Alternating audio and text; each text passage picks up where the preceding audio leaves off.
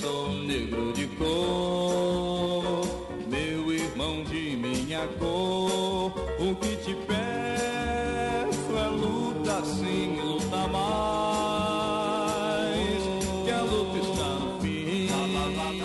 começando mais um projeto dos Filhos da Rua. Começa hoje o Da Rua Cast. Eu sou Felipe Pinheiro, L32, e a partir de hoje estaremos eu, você e os meus grandes amigos Edson e Romani na plataforma de podcast. E aí, menino Edson, tudo bem contigo? Sempre, meu cara. Sempre. Mesmo com o mundo de cabeça para baixo, a gente segue firme, de pé e com energia para levar informação e bom conteúdo para quem nos ouve. Hoje a gente vai falar sobre um assunto muito sério. No dia 25 de maio, George Floyd, um homem preto, foi assassinado pelo então policial Derek Chauvin, em Minneapolis. O crime foi transmitido ao vivo pela internet, causando uma onda de protestos nos Estados Unidos e no mundo. E para o nosso primeiro episódio, convidamos dois dos nossos amigos especialistas para conversar sobre racismo. Estamos aqui com a doutora em literaturas africanas e pós-doutora em filosofia africana, Azen Jerry, e com o escritor e cientista social Rodrigo França. Muito obrigado por estarem com a gente e eu quero começar nossa conversa com uma pergunta: Vidas negras importam? Vidas negras importam para pessoas pretas. Vidas negras importam para quem enxerga esse corpo negro, esse corpo preto como, como humano, né? Quem humaniza a gente. E aí eu corroboro com a asa, vidas negras importam para a população negra. A gente vai falar sobre esses e muitos outros assuntos daqui a pouco, mas por enquanto, fique com os nossos recados. Oh, yeah,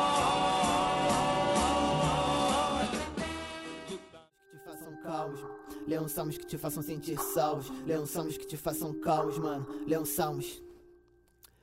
Fala galera, beleza? O Gessé Andarilho é um escritor daqui da Zona Oeste do Rio de Janeiro e provavelmente vocês conhecem. E se não conhecem, deveriam conhecer. Para vocês terem noção, em meio à pandemia ele ocupou o antigo DPO do Antares e transformou na primeira biblioteca marginal. E por que, que a gente está falando disso com vocês? Eles precisam de doações. Segundo o Gessé, eles precisam de livros, móveis e grana. E se não puder mandar nada disso, manda fé que já é. Aos interessados em fazer doações, procurem no Instagram arroba Andarilho ou envie suas doações para o endereço Estrada da Posse, 3750, Bloco 3, Apartamento 502, Campo Grande, Rio de Janeiro.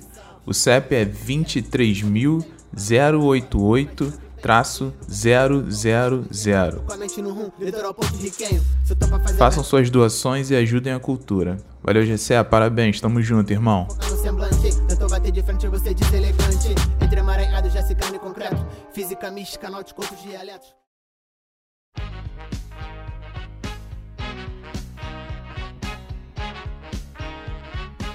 E para falar com a gente sobre o primeiro episódio, dando sua contribuição ou para dizer até sobre algum tema que você acha que a gente esqueceu, mande seu e-mail para darruacast@filhosdarrua.com.br. E a gente vai ter o maior prazer de lê-lo no próximo episódio. Agora fiquem com o primeiro episódio do Da Rua Cast.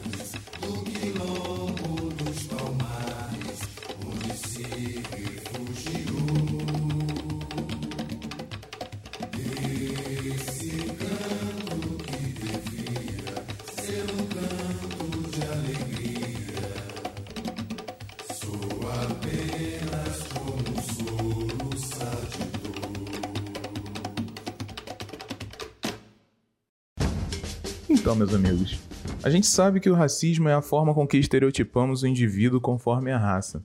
Mas eu quero começar indo um pouco mais a fundo com vocês. Gostaria de saber como surgiu esse conceito de racismo. Eita, só a teoria da conspiração.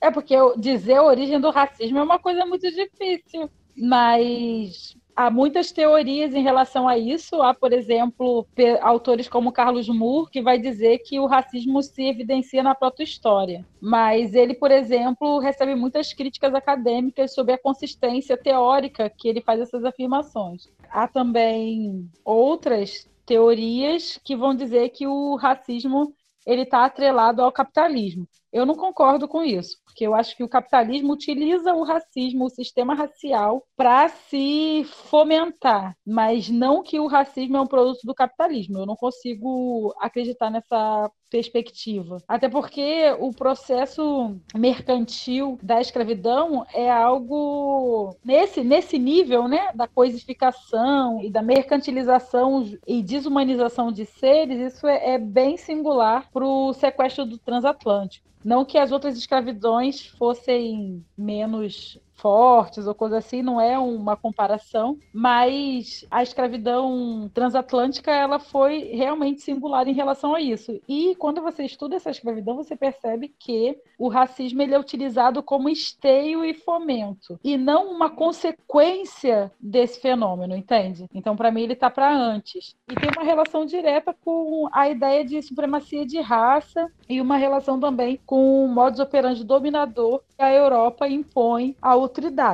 Por que eu fiz essa pergunta para vocês? Eu acho muito interessante para a conversa, antes mesmo da gente chegar no assunto central, que é a morte do George Floyd, a gente entender todo esse mecanismo do racismo e as formas usadas ao longo da história para poder normalizar na sociedade algo tão ruim. Eu acho que é isso mesmo, mas o fenômeno histórico-cultural e social que vai moldar a sociedade afro-americana é diferente do fenômeno histórico-social, cultural que vai formar a sociedade brasileira. O simples fato deles lá serem minoria já coloca essa discussão em outro lugar, porque quando você é minoria, você consegue aplicar políticas segregatórias, como acontece lá. Agora, quando é o nosso caso, que nós somos a maioria, não tem como segregar.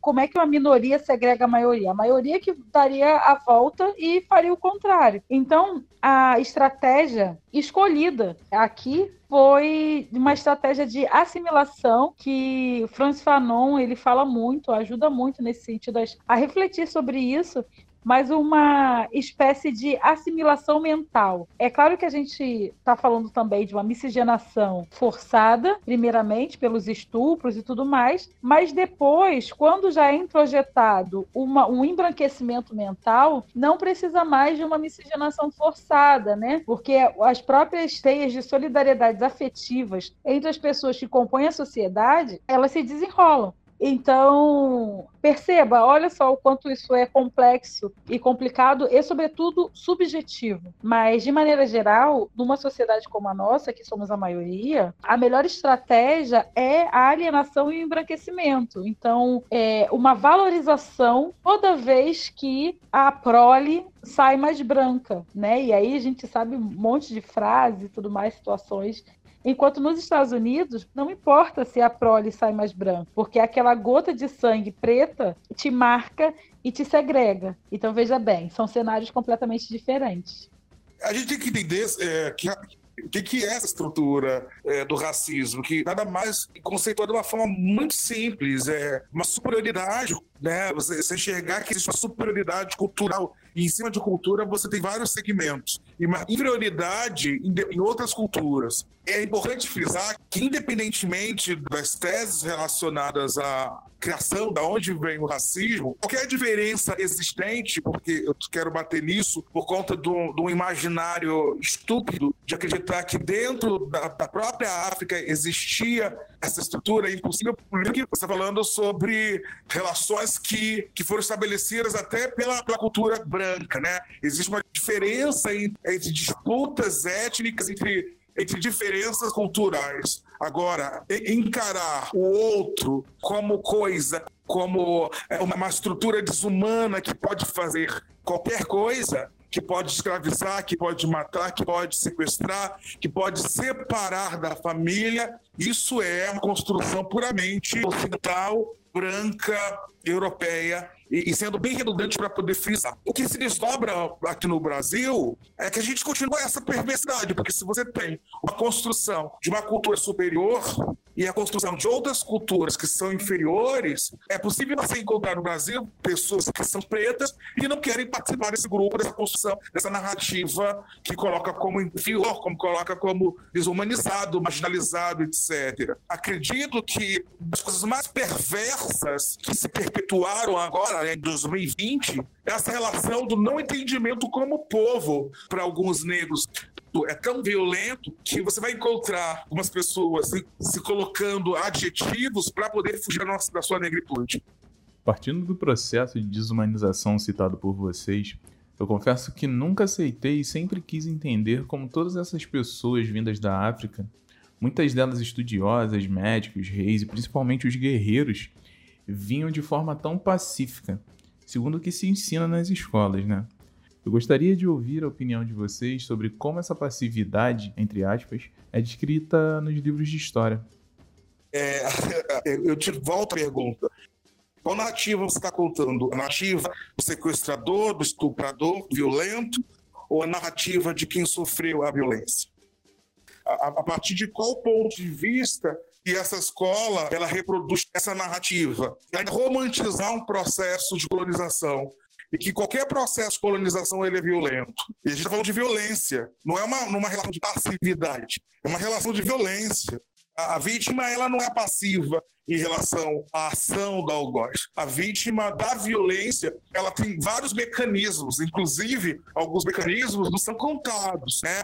Não se conta é, quantas pessoas que se mataram, quantas pessoas se jogaram mar, quantas pessoas morreram de banzo. A gente não pode nunca esquecer é, que, tirar do que são a, a, o processo de colonização das Américas e do continente africano, desse indígena que ingenuamente vai acreditar esse colonizador, assim como qualquer processo no, no continente africano, primeiro é o seguinte: as relações de troca, as relações de escambo sempre existiram e continuam existindo no mundo. Agora, se o outro lado é perverso, se o outro lado é psicopata, é violento, se é doentio, se, se enxerga como superior, é, a gente não se tem gerência, né? Então, a gente precisa rever essa escola. É, que passividade que se fala? Existe uma coisa chamada pólvora, o morro. A gente não pode nem colocar no passado, porque essas estruturas permanecem até aqui. O morro, a favela, eu posso falar pelo Rio, que eu moro no Rio, a população não se coloca como passiva.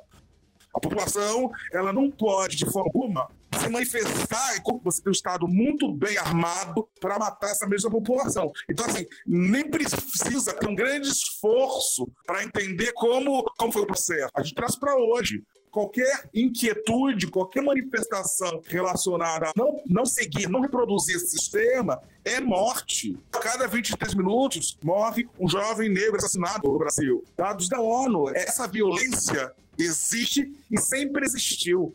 Que eu também acho meio inconcebível o fato do escravo vir sem relutar, sem, sabe, sem, sem resistência. E com base em algumas leituras, eu vi que tiveram alguns historiadores que contradisseram exatamente isso. Cara, até dois povos, que é o povo Nagô e o Haussá. Corrija a minha pronúncia se estiver errada, por gentileza. E dessa região tinham certa experiência com guerras e conflitos que já ocorriam por lá. Então eles chegaram a notificar que o povo escravizado vindo da África tinha por natureza uma resistência, né, uma fomentação por um combate ao escravismo ainda maior do que os crioulos, que eram os, o povo escravizado que nasciam aqui, porque eles já vinham com essa carga de experiência de, de batalha né, e tudo mais. Então, tinham até situações, houve uma citação em que o pessoal, os colonizadores, passaram até a contratar gente que sabia falar o idioma do pessoal que era escravizado de lá para cá, para conseguir detectar qualquer tipo de resistência que eles fossem, viessem tramando já nos navios,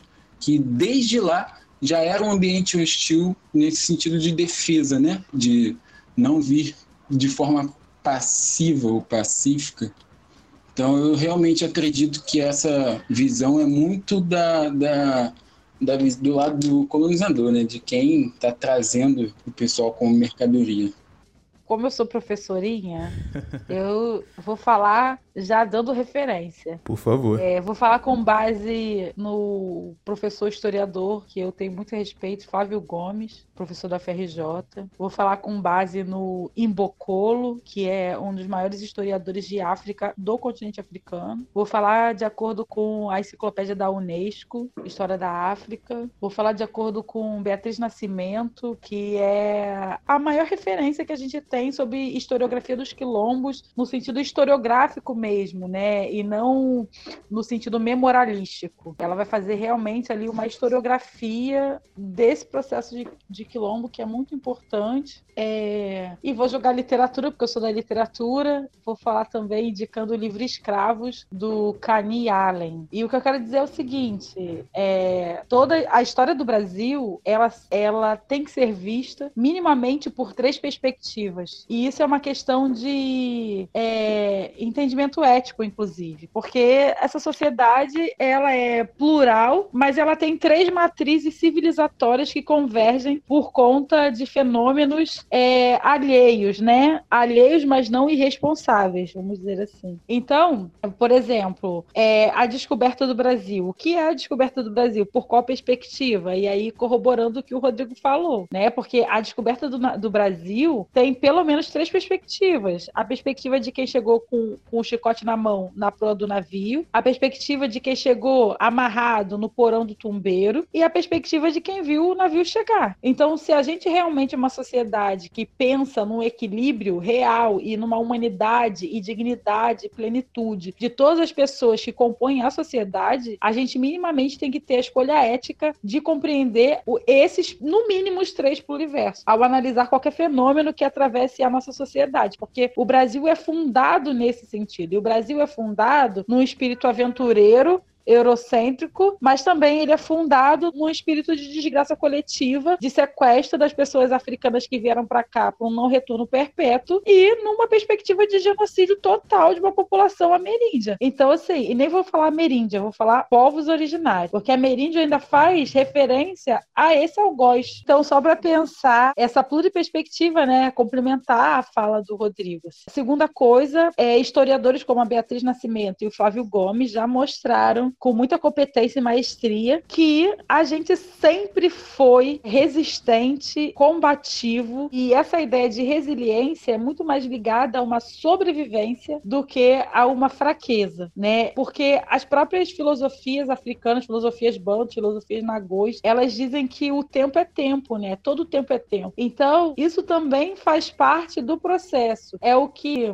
a Tati Tiburcio fala, assim, sejamos malês, né? E o que, que é ser, ser malês? Né? É entender que tem tempo para sorrir, tem tempo para chorar, tem tempo até para mentir, mas tudo é tempo. Então, isso foi um processo de resistência. Vocês acham que os nossos ancestrais, eles ficaram todos bonzinhos o tempo inteiro? Isso não é possível. E aí a gente pode trazer fatos mesmo. Por exemplo, os caifazes. Quem eram os caifazes? Eram homens negros, libertos, que faziam um trabalho de espionagem e se infiltravam nas senzalas para poder fazer a revolta de dentro das senzalas, tá entendendo? Isso é trabalho para a nenhuma botar defeito. Ou então as mulheres que faziam rotas de fuga, mapas de rotas de fuga nas suas danças nagôs. Isso é tecnologia, isso é inteligência. E isso é uma inteligência que a branquitude naquele momento não conseguia captar, não é porque ela era ignorante, é porque ela não acessava o conjunto civilizatório que as pessoas africanas acessavam.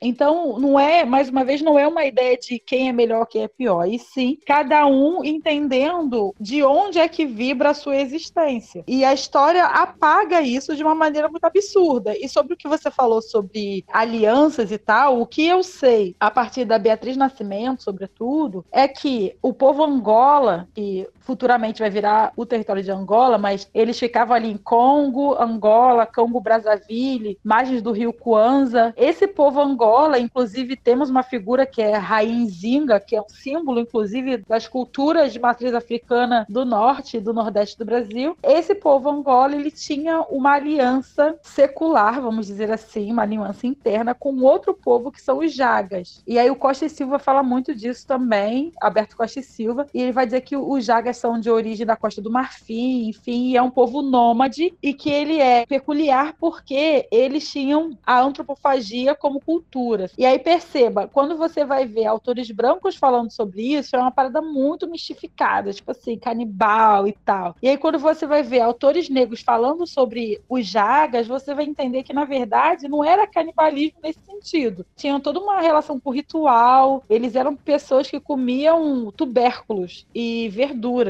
mas que quando morriam, por exemplo, o guerreiro ou um líder da etnia, comia-se certas partes dessa pessoa, porque a energia vital dessa pessoa deveria ser dividida por todos da comunidade. Então, assim, são outras perspectivas, né? E perceba, eu não estou nem defendendo, nem não estou jogando juízo de valor, estou trazendo essas informações históricas. E aí o que acontece? Eles têm essa aliança lá em África, os Jagas e os Angolas. E Rainha Zinga reivindica essa aliança também quando ela vai fazer frente contra os portugueses. E eles vêm, enfim, tem toda uma questão de palavra, né? Sobretudo quando Izinga morre, com 80 e tantos anos, e aí, né, ela era rainha da Matamba, e aí quando ela morre, é, Portugal é, rompe com os pactos, porque os pactos eram com ela, não era com a nação dela, e aí rompe os pactos e a gente sabe, historicamente, é por documentação, que cerca de 44 mil africanos do reino da Nzinga, de rainha Nzinga da Matamba, foram sequestrados para o Brasil. E é essa cifra, e, e assim, guerreiros, é uma etnia muito bélica, né? E Zinga era uma grande militar. Então eles vêm para cá e eles vão justamente para a região do Maranhão, influenciando no imaginário coletivo sobre a figura dessa rainha, né? E aí ela aparece na Congada, aparece em alguns ritos de matriz africana. Isso tudo para dizer que quando o Quilombo dos Palmares, né? E eu vou usar esse exemplo, mas há muitos exemplos, tá? Mas aí vai procurar esse pessoal aí que eu falei como referência. Porque também fica muito fácil. É tudo de mão beijada, né? É, né? Também não é assim. Mas quando o Quilombo dos Palmares ele é fundado, tal, por Aquatune e tudo mais, o que na verdade se reivindica é essa aliança africana entre os Angolas e os Jagas. Então, até tem um, um, quadrinho do Marcelo de Salete, que é muito bom, que é Engola Jaga, que faz referência a isso, né? Marcelo de Salete, inclusive, é historiador, que reivindica-se esse pacto africano, né, entre os bantos com os jagas. E é por isso que o nome original de Quilombo dos Palmares não é Quilombo dos Palmares, é Engola Jaga ou ainda Janga Angola, e há também registros de Angola Jaga. Então, o que, que é isso, Angola Jaga? Jaga significa que essa formação é dos povos, é um pacto de aliança entre os Angolas, os descendentes de Nzinga, aquelas pessoas da mesma etnia, com os Jagas, reivindicando um pacto ancestral secular do continente africano. Então veja bem, é, Quilombo dos Palmares é mais do que uma reunião de negros fujões. Estamos falando da primeira experiência da América inteira de uma república genuinamente africana num território americano e que durou 100 anos e que tinham sete cidades cuja capital a gente chama de mocambos, né? Sete mocambos cuja capital era Macaco e que no seu auge chegou a 200 mil pessoas. E aí eu vou jogar aqui a provocação que quem faz é Beatriz Nascimento. Por que, que a historiografia brasileira só traz notícias do quilombo no momento de destruição e guerra, quando o quilombo em paz era extremamente perigoso para o sistema? E aí, alguém se arrisca? Fogo no parquinho.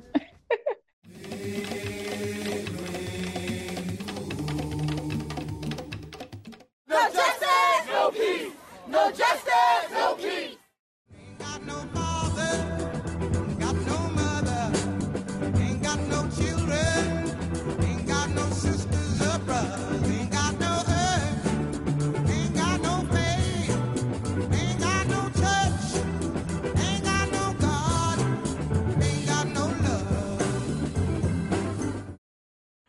Essa semana, durante as pesquisas para fazer o podcast, a gente achou no canal do AD Júnior um vídeo em que ele mostra uma série de leis que autenticavam o racismo, beneficiavam o racista e ainda contribuía no processo de desumanização do preto.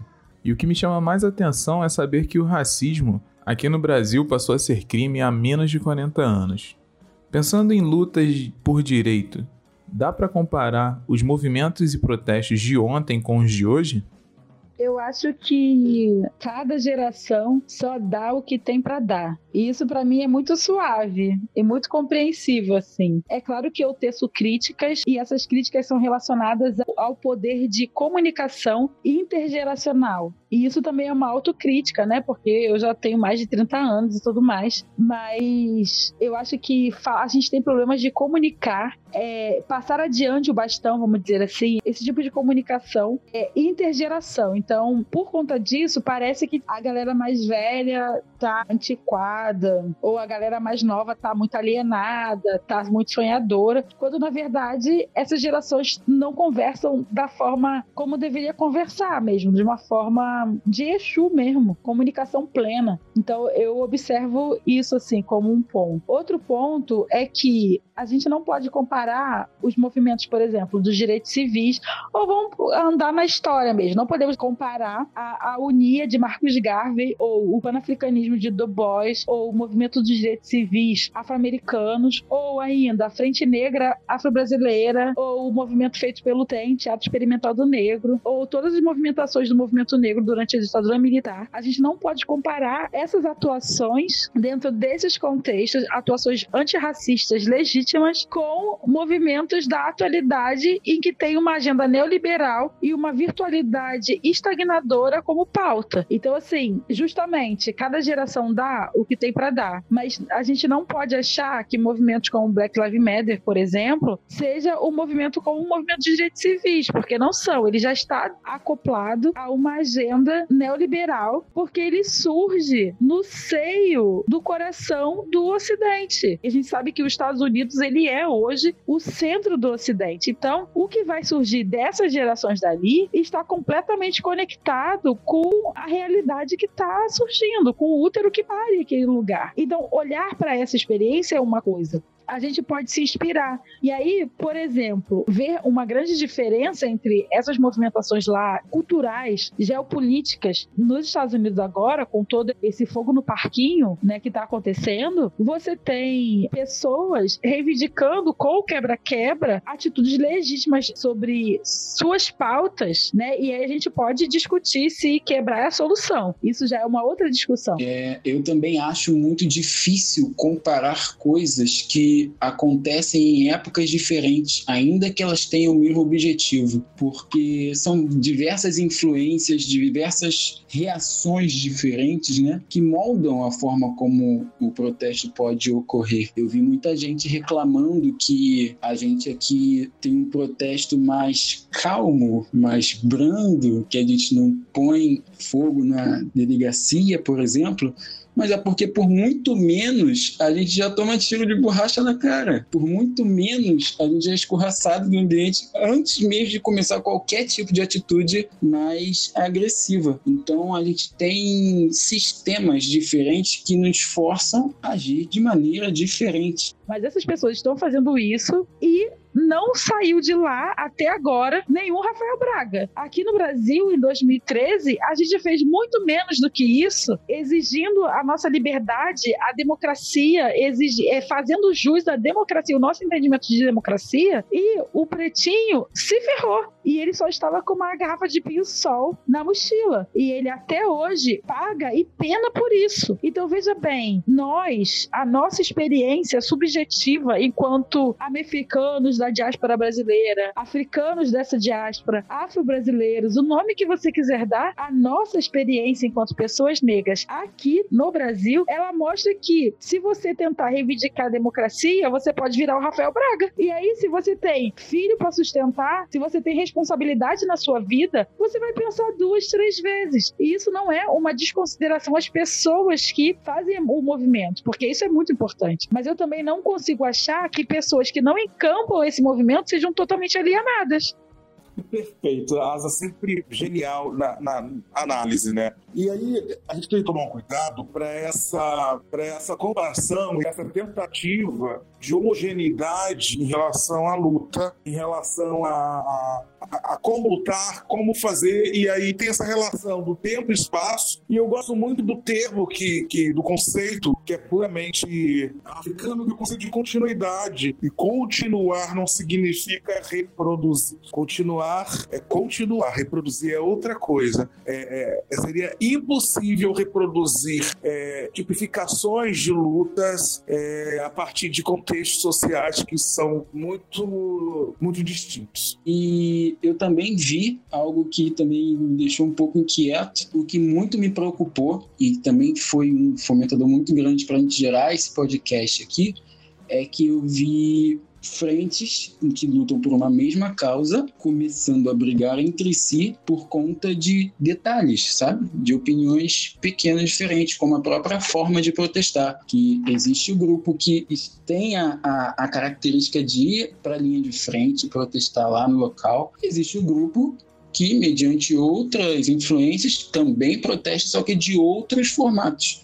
Óbvio que meu pensamento já é um pouco utópico a partir de quando a competição, infelizmente, está presente em tudo, mas eu me senti bastante incomodado em ver as duas frentes brigando entre si, chegando a usar nomes é, de pessoas, no caso, famosas, né? Vou citar o, o MC da e o Mano Brown, que possuíam, brigam pela mesma causa desde o início, cada um com seu formato diferente, né? E ambos se respeitam. Porém, a galera começou a usar é, os dois movimentos, né? As duas formas de protestar como rivais uma outra, como se uma tivesse desmerecendo, diminuindo a forma alheia de protestar, né? Isso muito me preocupou porque na minha cabeça, na minha cabeça é um estopim para que o outro lado se beneficie disso, porque eles podem muito bem colocar um contra o outro dentro do próprio objetivo e atrasar ainda mais a nossa luta, né? Mas ainda tem uma terceira vertente que é maior, as pessoas que compreenderam que é bom ficar em casa por proteção e também é bom ir para manifestação é, uma relação mais física. Tem um terceiro lado que se organizou dentro de casa dando todo o suporte, que é bem maior do que grupos que, que têm uma divergência. E vou te falar, essa divergência é saudável. Eu acho só perigoso quando a gente dá luz para que só exista a divergência. Pelo contrário, eu acho que. Eu acho mesmo que eu não, não sou dono da verdade, mas acho que é, o, a, a, terceira posição, que pode ser a primeira, que é a mais genial e que, e que é aí que deve ser jogada a luz. Pessoas que, mesmo a partir de uma, de uma decisão diferente, encontraram meio termo para continuar lutando.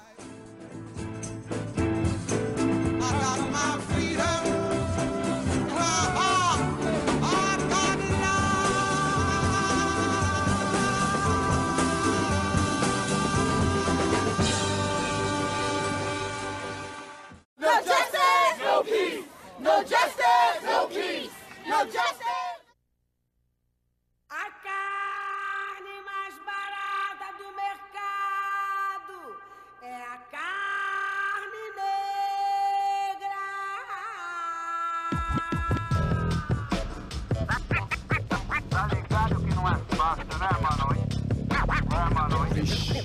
Vocês acham que isso é consequência da polarização da sociedade e uma falta de conhecimento de causa que acaba acarretando em um efeito em manada?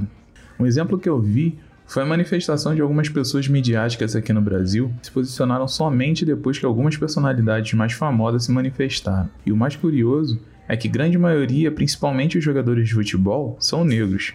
Isso enfraquece o diálogo e até mesmo o movimento, uma vez que as pessoas se engajam apenas por um modismo e não por se ver naquela luta? Primeiro que a divergência eu encaro como algo positivo. Agora, como o que se faz com essa divergência, que é o rolê. E aí a gente tende a acreditar que essa divergência é algo negativo e corrobora com o conceito uh, da branquitude a homogeneidade esquecendo da nossa subjetividade. Cada um sabe onde aperta seu sim. A gente não vive numa Wakanda, sabe? É, é, diariamente, a maioria do, da população preta tem que fazer os seus acordos com a branquitude. Uma questão amorosa, uma questão profissional, etc. Agora, a gente tem que tomar um cuidado, é, porque eu sou um de 42 anos e que hoje eu milito a partir de uma estrutura muito mais pedagógica, muito mais na sala de aula, muito mais no teatro, muito mais nos meus textos. Mas eu já fui um garoto de 22 anos que parava o corpo com a Avenida Brasil. É, se, se recrimina muito ou se coloca como radical quem vai lá para o confronto. Primeiro que a gente precisa entender, a Asa melhor do que eu vou falar, o que, que significa esse termo radical. Agora, o que me faz hoje estar no conforto militando foi um jovem lá atrás que foi pro confronto. É que tá lá em Brasília colocando a sua vida em risco. É um Rafael Braga, sabe? São pessoas que são presas, são pessoas que são mortas.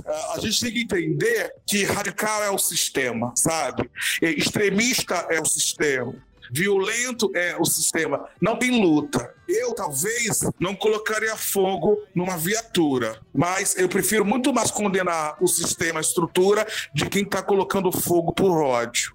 Sabe? Não dá para simplesmente acreditar todo mundo que sofre violência, toda pessoa preta que sofre violência nesse, nessa sociedade que nos odeia, e é bom frisar isso, porque nos mata nos odeia. Só que é o que melhor da gente a partir do embranquecimento. É, não dá para acreditar que todas as respostas vão ser a partir do diálogo. E não tem que ser. E a gente não pode acreditar que a população preta também não chega no ápice. Chega. Quantas vezes o Estado entra com a sua violência e cria um genocídio e o morro desce para atacar fogo no, no ônibus, no carro? Só que a grande diferença é que você tem uma narrativa hiperburguesa, hiperembranquecida, que até alguns pretos e pretas compartilham, dizendo que, é, que são vândalos, dizendo que é uma bagunça, que são arroceiros. Tudo que eu vejo em Paris, tudo que eu vejo em Nova York em relação a manifestações extremas, eu também vejo aqui. Agora, a, a grande diferença é que a gente, infelizmente, como sociedade, continua tendo uma visão muito vira-lata. Lá fora pode, aqui não sabe? Aqui não. É, mulheres perdem seus filhos na, na maré, perdem seus filhos no complexo alemão e vão para cima desse Estado coisas que muitas pessoas que fazem crítica a partir do, que se chama radical não teria peito para fazer. Então a gente tem que entender que todo lado é possível. E ainda prefiro criticar a estrutura do que qualquer outro lado, ou até mesmo pessoas que vão questionar a diferença, o antagonismo de luta. É, eu concordo. Eu concordo porque quando a favela desce para fazer protesto, é, vira baderna na mídia nacional. Então isso já diz muita coisa. Mas eu quero falar sobre uma outra perspectiva, porque o Rodrigo já me contemplou nessa perspectiva que ele apresentou. Então, eu vou acrescentar uma outra perspectiva, assim, que é com base, por exemplo, nas filosofias africanas, nas afro-referências e tudo mais, que diz para mim que a gente não tem nenhuma necessidade de ser universal. Então, assim, eu sinceramente não estou tentando lidar com as pessoas diante de uma ideia de convencimento. Eu não quero convencer ninguém. Na verdade, eu me movimento no mundo para trazer o poder da palavra para que as pessoas possam, com essa energia da palavra, do conhecimento que a palavra tem, se nutrir disso e utilizar da sua lógica pensante para entender os fatos. E a partir disso, entendendo que ela tem um conjunto ético é, legal, bacana, ela vai tender a concordar com agendas que tenham respeito à humanidade de tudo e de todos e uma preservação ao equilíbrio do planeta. Mas isso é, é o desejável, nem sempre é o real. Mas o que eu quero dizer é que não acho que a gente deva focar na disputa de narrativa enquanto convencimento, porque todo mundo é, é pensante, todo mundo tem inteligência, porque todos nós, sem exceção, somos reflexo e reflexão do universo. Nós temos a partícula do universo em nós, isso nos compõe, compõe o nosso ser. Então, todo mundo é dotado de inteligência, só que a inteligência é uma musculatura que deve ser exercitada. E às vezes a própria construção ocidental, a indústria cultural, a alienação, o narcisismo, o modo operante de viver que o Ocidente nos apresenta, né, que é muito calcado no indivíduo, no progresso avassalador e destruidor numa dominação de tudo, querem dominar a natureza, querem dominar o universo, querem dominar o planeta, querem dominar as pessoas. Então, essa perspectiva que nos é apresentada e imposta, é, muitas vezes ela vai nortear o nosso olhar, quando na verdade nós, enquanto pessoas não hegemônicas, deveríamos sulhar o nosso olhar. E quando eu sulei o meu olhar, eu percebo que eu não estou aqui para disputar a narrativa, eu não quero convencer, eu quero entender que a universalidade é uma perspectiva num pluriverso de possibilidades de existir. Então, a partir do momento que você entende isso, que na verdade são pluripossibilidades de ser e estar no mundo, cada um com seu escopo, o seu conjunto moral e ético, o seu conjunto estético, o seu conjunto comportamental e filosófico, tudo isso são possibilidades que nós temos para talvez alcançar uma plenitude e dignidade que o Ocidente, por querer ser universal, mas só dar conta da sua própria experiência, ele acaba como consequência fazendo com que a nossa existência seja limitada.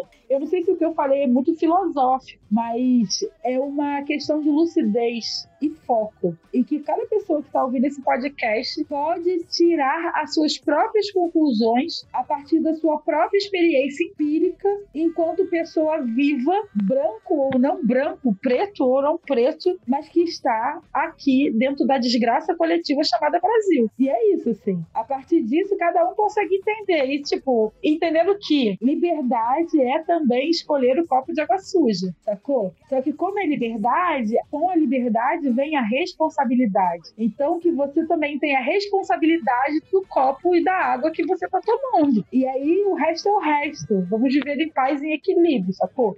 Essa questão de nós mesmos, uma parte do nosso povo também recriminar os protestos que nós aqui no Brasil geramos, talvez não tenha muito a ver com as, aquelas leis que foram lançadas lá no tempo da escravidão, onde a gente já era marginalizado somente por estar andando na rua, sem comprovação de trabalho, enfim, sem motivos muito grandiosos. É, será que desde essa época a gente já não foi, no caso, pré-ensinado a repudiar tudo que é nosso? E aí, como Mazela disse, né, a nossa população de hoje ainda se comporta como tal, no sentido de poder venerar um protesto externo, internacional, e algo feito numa escala menor, porém com o mesmo objetivo e mesmas atuações, ser discriminado aqui dentro, quando que na minha cabeça eu acho que a empatia move a importância. Quando você tem empatia por algo, é muito mais fácil de você mover forças para defender aquilo. E nessa linha de pensamento, para mim, funcionaria muito mais eu brigar pela causa de um irmão ou não que eu conheço por estar mais próximo de mim, viver uma realidade muito próxima da minha. E automaticamente eu teria mais forças para me mover. Então, nesse sentido, eu acho muito complicado o fato da gente ter que se preocupar com a parte que mais idolatra um movimento ou passa a se mover a partir de que um movimento igual ao nosso, porém longe da gente, ganha força. Quando a gente já tem força para fazer isso aqui fora, sabe? A gente poderia estar fazendo um caminho inverso. A gente poderia estar como a gente já está, mas por algum motivo a gente não ganha essa repercussão tão grande que ganha esses impactos lá fora para conseguir externar tudo isso e talvez outros países se comoverem e passarem a, a brigar pela gente também, sabe? A gente já está brigando, a grande questão é a gente não é indústria, a gente não tem poder hegemônico.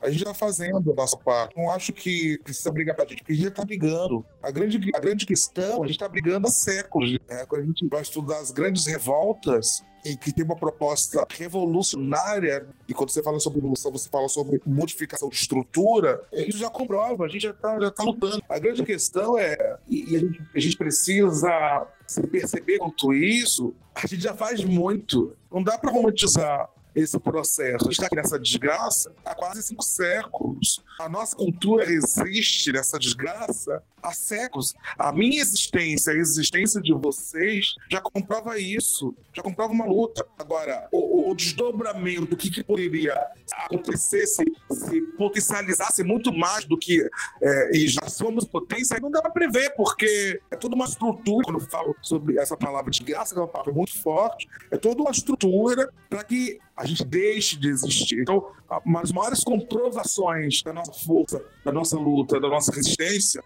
é a nossa vida. Não dá para desassociar. É, há um genocídio em curso, um genocídio pensado. Quando você elabora que é, já existem comprovações internacionais que a juventude preta desse país está sendo assassinada, não existe política pública que fale sobre isso. Não existe mídia, se ser a mídia preta, que fale sobre isso. Não dá para não utilizar outro adjetivo. É desgraça. E não dá para não entender o quanto a gente luta e cada vez luta é, é, é, para nossa existência. Talvez, talvez a minha avó é, não soubesse os conceitos mais elaborados que a gente diz sobre nossa luta, sabe? Os termos, mas ela lutava. E aí, eu falando, lembrando da minha avó e falando aqui, até nessa relação da, da, do que a própria Asa trouxe da inteligência, né? O que, que determina quem é aliado não é, sabe? O que, que determina como alguém deve lutar e se pôr em relação ao fronte, sabe? Eu acho que contribuições são importantes e cada um contribuiu de uma maneira. Eu acho ruim quando se presta um desserviço. Mas mesmo assim, eu aprendo muito com os desserviços que eu ouço e vejo para não poder repeti-los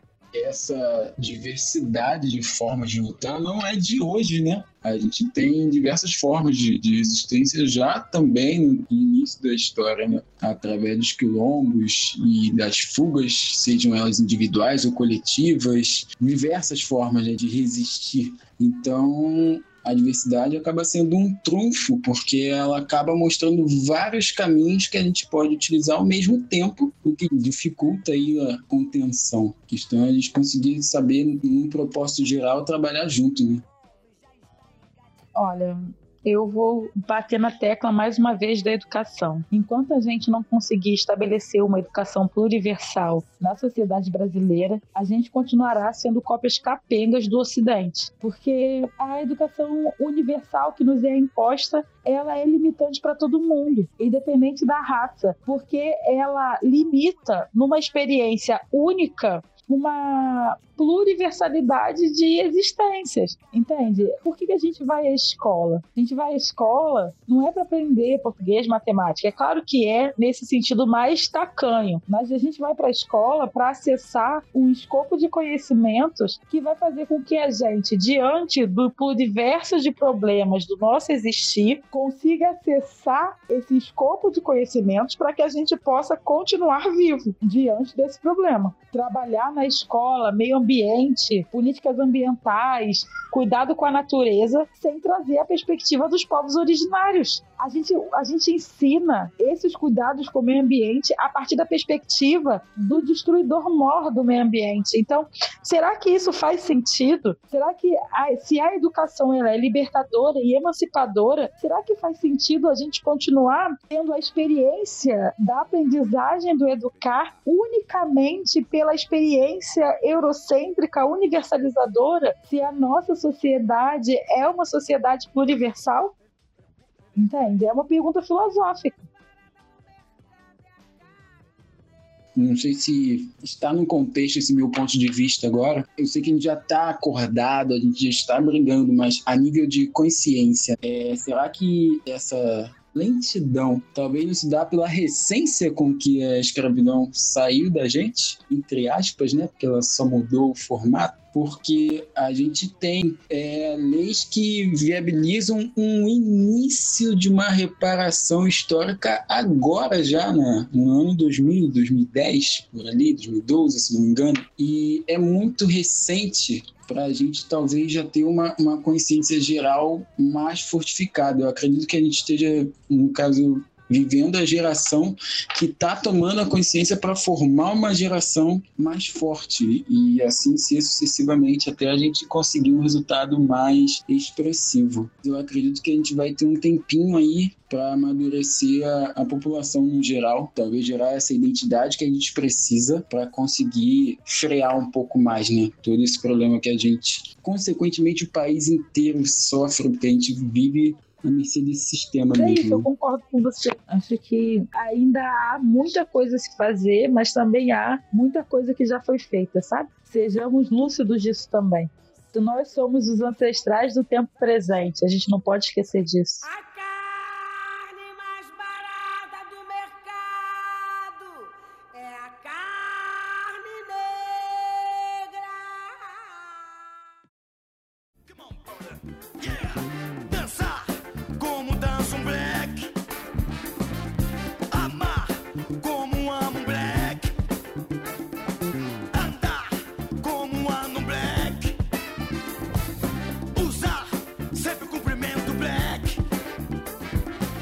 Chegamos na parte final do nosso debate. Muito obrigado, Asa. Muito obrigado, Rodrigo, por participarem. E agora eu gostaria que vocês fizessem indicações literárias, indicações culturais, para que os nossos ouvintes pudessem conhecer um pouco mais do gosto de vocês e pudessem expandir o conhecimento deles. Opa, meu momento blogueirinha. É isso aí. É, como, como dica de livros, assim, eu vou indicar um romance da Leonora Miano, uma escritora camaronesa, chamado A Estação das Sombras. É um romance muito bonito. E, e aí, começando já o meu merchan, todo sábado no meu Instagram, Instagram Azingeri, underline, tem a série Livros Incríveis das Literaturas Africanas, que eu dou uma dica de livro incrível para você conhecer e que venha do continente africano, para as pessoas pararem de achar que literatura africana é macumba e conhecerem um pouco mais dessas literaturas que são tão maravilhosas, né? África tem três Nobéis de literatura, né? Só assim para dizer. É, também tem o meu canal no YouTube, o canal Azingeri, que é um canal de conteúdo afro-referenciado, assim. Muito disso, assim, se você gostou das coisas que eu falei aqui, então vai lá no meu canal que tem mais porque é, são reflexões mesmo filosóficas a partir de perspectivas afro-referenciadas, e não apenas afrocêntricas, mas também afropindorâmicas, enfim, de todo um estudo de pesquisa que eu faço há anos. É, também dou formação para professor, é, o curso de agora de junho já está esgotado, mas tem inscrições para julho. Esse curso, na verdade, ele, é,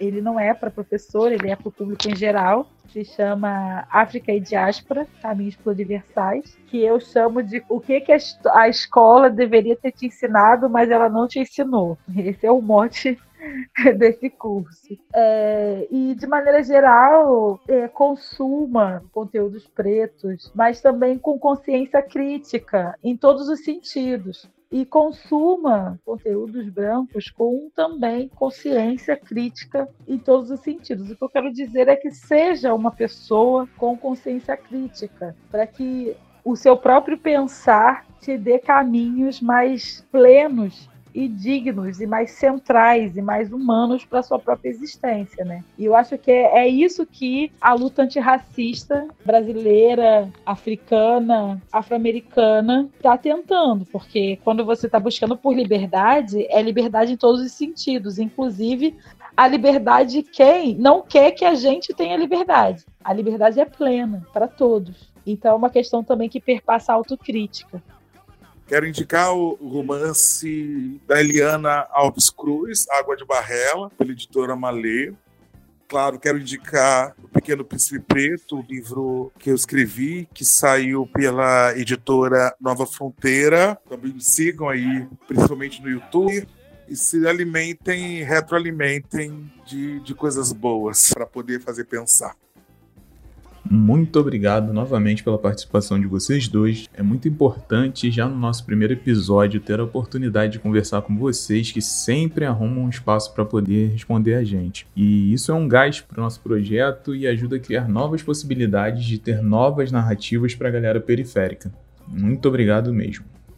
Eu queria dizer exatamente isso daí. Agradecer muito pela oportunidade que vocês dão a gente de conseguir unificar a voz aqui, porque da mesma forma que vocês estão aproximando esse contato com a gente, tendo esse espaço de fala, a gente está gerando um material que está motivando outras pessoas a produzirem também. Gente que a partir daqui começa a produzir. Então o elo fica mais forte, a gente consegue aumentar o time. Então é uma oportunidade que a gente agradece mesmo, de verdade, e que ela continue por aí afora, que a gente continue através desses e outros projetos, assim como vocês, semeando aí a galera para que nosso time fique ainda maior, né? É, eu queria desejar uma vida longa ao podcast e que seja um podcast de, de, muito movimento e transformação, né? E isso é o que eu desejo. Espero que o axé da minha mãe Oiá, de alguma forma, caia sobre esse projeto, porque é importante. E eu acredito que o conhecimento só se estabelece quando ele é partilhado. Exato. Então é deixar uma semente aqui e observar atentamente o caminho de vocês e os frutos, né? Que daqui virão. E é isso,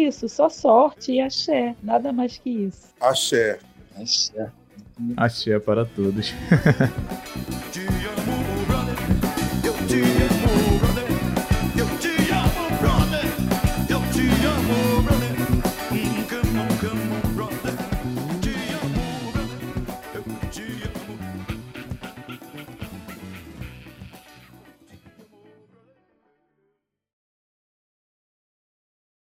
É, o problema é que a gente vai ter que manter o sarrafo, né? Se o primeiro podcast já tá assim, Olha a responsabilidade. então a gente vai ter que chamar vocês dois pra todos os podcasts. ah, o Rodrigo até saiu, ó. Caiu ele, né? Ou fugiu. Das duas, uma. Voltei, voltei, voltei. Calma, Fala, Rodrigo, era só brincadeira. Não precisa fazer todos os podcasts, não, cara.